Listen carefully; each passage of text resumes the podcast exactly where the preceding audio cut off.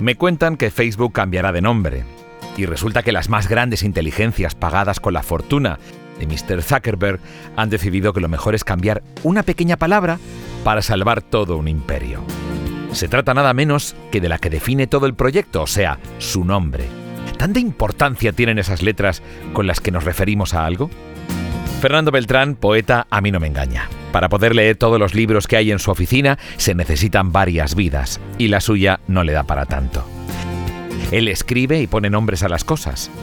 Su hija, rellenando un formulario, declaró que su papá es poeta y nombrador, y aunque no esté aceptada precisamente la palabra que define su oficio por la Real Academia de la Lengua, le han asegurado que entrará en próximas revisiones. En el mundo empresarial se soluciona como siempre tirando de inglés y llamando naming a la actividad de este buen señor que ha dedicado su vida a crear palabras que luego usamos casi todos como OpenCore, Aliada, La Casa Encendida, Rastreator, Vodafone You y muchas más. ¿Es cierto que has llegado a ponerle nombre a bebés? Sí, y a perros. Perdón, no quiero unir hijos y perros, o perros e hijos, ¿eh? pero sí, evidentemente no los hemos aceptado o no hemos cobrado, he ayudado. A... Pues dime los apellidos, a ver cómo suena musicalmente, pero dime dos nombres que ya tengáis elegido y os puedo decir pues cuál suena mejor o cosas de este tipo, ¿no? Pero bueno, sí, nos han encargado de todo. ¿Hay gente que sigue viendo inútil pagar a alguien para que diga un nombre? Pues mira, yo ya no me peleo por esto. Hay gente que te dice, bueno, da igual, si las cosas se hacen bien, eso va a salir adelante, ¿no? Esa empresa. Y es verdad, si las cosas se hacen bien, saldrá adelante, ¿no? Pero está demostrado que si el nombre es bueno, irán todavía mejor las cosas.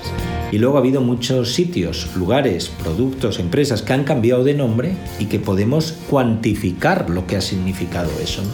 Es un ejemplo antiguo, pero fue de los más llamativos. Bueno, hace unos años el Parque Biológico de Madrid convertido en Faunia, ¿no? lugar donde no iba nadie y lugar donde unas colas inmensas con un nuevo nombre, ¿no? ¿Podríamos decir que todo tiene un nombre aunque aún no sepamos cuál es? Me encanta lo que dices, porque yo he aprendido en el oficio, bueno, mm, que el nombre está guardando. O sea, el nombre está siempre dentro de lo nombrado, de lo que tienes que nombrar, perdón, ¿no? Entonces lo que tienes que hacer es mirar, oír, escuchar, patear, porque va a estar allí, tú vas a ayudar a sacar ese nombre, ¿no? Por eso es tan necesaria esa fase inicial, que para mí es la más importante y puede ser la más larga, de conocer aquello que tienes que nombrar. Luego, evidentemente, el cliente pues te dice los valores, atributos que le gustaría comunicar tú le haces caso, lo incorporas y luego te olvidas también de eso y te vuelves a desaparecer del mapa durante un tiempo para que no te condicione. A veces desde dentro de un sector está muy bien la información, pero a partir de un momento te pueden condicionar. Esto es muy de los directores de marketing, a quienes amo por supuesto y trabajo con ellos y me consideran, ¿no? Pero a veces son demasiado reglados. No en mi caso, que me permiten, pero bueno, tengo la suerte de, que me admiten muchas cosas ya a estas alturas. ¿eh?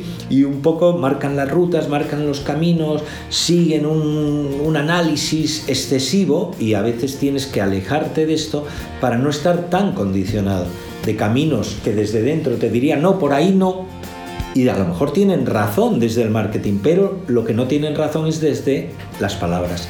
Porque siguiendo por ese camino que aparentemente a lo mejor no es el adecuado, puedes llegar al final de una palabra a otra, a un término final que digas, mira, parecía que no era el camino, pero fíjate qué palabra más guapa y además más válida para salir ahí al mercado y triunfar, que dice además aquello que queríamos decir, ¿no? Pero incorpora otra cosa, ¿no? Claro, es un arte. Pero vivimos tiempos extraños en los que los datos mandan y lo queremos todo en pocas palabras, en la longitud de un tuit. ¿No es contradictorio que, leamos poco y lo queramos todo resumido, pero tengamos entonces que darle valor a cada palabra? Absolutamente de, acuerdo, Juanma. Eh, es curioso porque es una paradoja. Por un lado, pues parece que no se le da ninguna importancia, que todo es rápido, pero por otro lado, esos mensajes tan cortitos hacen que realmente cada palabra tenga un valor mm, impresionante. De hecho, vemos a la gente joven, sobre todo, ¿no? Eh, cómo mm, araña cada palabra, las tachan, piensan lo que van a decir, mucho más de lo que nos creemos, ¿no? Echan para atrás.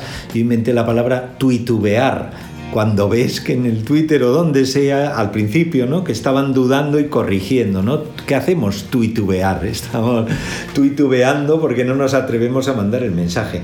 Entonces, por una parte, la poesía, que son esos mensajes esenciales, cortitos, pues por una parte podríamos decir que está de moda el, cuidar esa, pues el valor que tiene cada palabra. ¿no? También resulta paradójico en un mundo tan pragmático y tan acelerado que los poemas sigan ahí.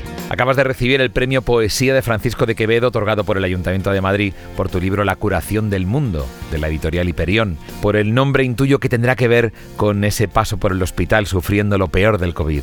¿Qué contiene? Poesía, es poesía en estado puro y en estado de desnudez a partir de esta enfermedad que nos rodea, haberlo pasado mal y haberme apoyado también en la poesía para, para salir adelante, para ocupar mi tiempo, mi cabeza sobre todo y mi ilusión de salir, ¿no? Yo siempre he sabido que la poesía es útil, pero ahora lo he vivido. He vivido que las metáforas también son útiles. Yo me he agarrado a muchas metáforas desde el propio hospital para salir adelante. La primera recuerdo siempre la del ciclista, uno de mis ciclistas héroes de la niñez, López Carril, una foto que yo recordaba de aquel equipo CAS llegando al Alpe d'Huez con cara desencajada y la busqué porque la había tenido aquí en el estudio un tiempo y me la puse al lado. Yo miraba la foto de esa cara desencajada de López Carril llegando al Alpe d'Huez y yo me agarré a los hierros helados de la cama como si el ciclista se agarra al manillar para decir, venga Fernando, venga, venga, hay que llegar arriba y hay que salir de esta, ¿no? Y, y muchas otras metáforas, el solo de trompeta de Chet Baker, muchas cosas, muchas cosas, el tren que pasaba de vez en cuando en mitad de aquella soledad y que yo rodeaba el hospital y yo lo oía y dije, bueno, pues yo me agarro a ese tren y ya que estoy solo aquí, solísimo, pues voy a pensar que ese tren me trae las manos, el beso, las palabras, pues de mis hijas, de la gente querida, y que yo a través de ese tren mando también esas palabras a los amigos y esos abrazos y esa mano que falta, porque lo peor de todo aquello, sin duda, aparte de la enfermedad, fue la soledad, la inmensa soledad de todos, pero de los enfermos en particular. ¿no? Tú también has cambiado con la pandemia, todos lo hemos hecho. Realmente yo creo que fíjate que mucho más de lo que mucha gente se cree. Pero yo, que no sé, tenemos esta sensibilidad a flor de piel, incluso los que te dicen que están muy bien y lo están, o que no han sufrido, o que bueno, han pasado, yo veo a todo el mundo cambiado. A todos tenemos un toque por algún lado que nos ha puesto en otro lugar. Debíamos además de, de recordarnos a nosotros mismos, porque si de verdad estamos en otro lugar, pues podría vamos a hacer una lectura negativa, pero podríamos hacer una lectura también positiva, decir, si estoy en otro lugar, leche, tengo una oportunidad a lo mejor para algo, ¿no? Naciste, como siempre dices, en Lloviedo, pero vives y expones tus textos en Madrid. Y ahora hasta fin de mes, junto a imágenes de Rosa Juanco en la Fundación BBVA, en Paseo de Recoletos 10, con charcos y ballenas, las palabras que quedan por decir. ¿Es difícil compaginar ser artista con tu labor peleando por un nombre en el mundo de la empresa? por supuesto son dos mundos distintos. Es la verdad de uno en poesía o la verdad de los demás, que son sus ideas y sus proyectos. ¿no? Pero el poeta no se conforma con el lenguaje cotidiano, no se conforma con las acepciones que el diccionario tiene para la palabra armario, caballo, no. Su oficio precisamente es mirar de otra manera, decir de otra manera y abrir caminos de otra manera, a veces para sorprenderse él, el primero de todos. A mí me gusta que un poema puede empezar, yo cuando fui bueno, considerado uno de los poetas de la experiencia, aquellos años 80 de la movida, yo fui autocrítico con nosotros mismos y dije, yo al menos en mi caso, eh, poeta desde la experiencia, no de la experiencia. Que la experiencia sea un punto de partida, nunca de llegada en el poema. Que el poema me lleve a otro lugar, que el poema me sorprenda a mí mismo, que me incomode, que me agite. Que no esté de acuerdo incluso con dónde te lleve el poema, pero digas, jo, aquí hay algo que da un paso a otro lugar y que si yo lo he dado, ¿por qué no lo va a dar el lector si todos tenemos fríos, miedos y dudas muy parecidas. Me marcho dejando atrás a un hombre que, tras haberle puesto cara al final de su existencia terrenal, consigue reservarse un rato todos los días para sí mismo. Se trata de esa reflexión que todos hemos tenido que hacer en los últimos meses. Seguro que él encontraría la palabra perfecta para definir eso.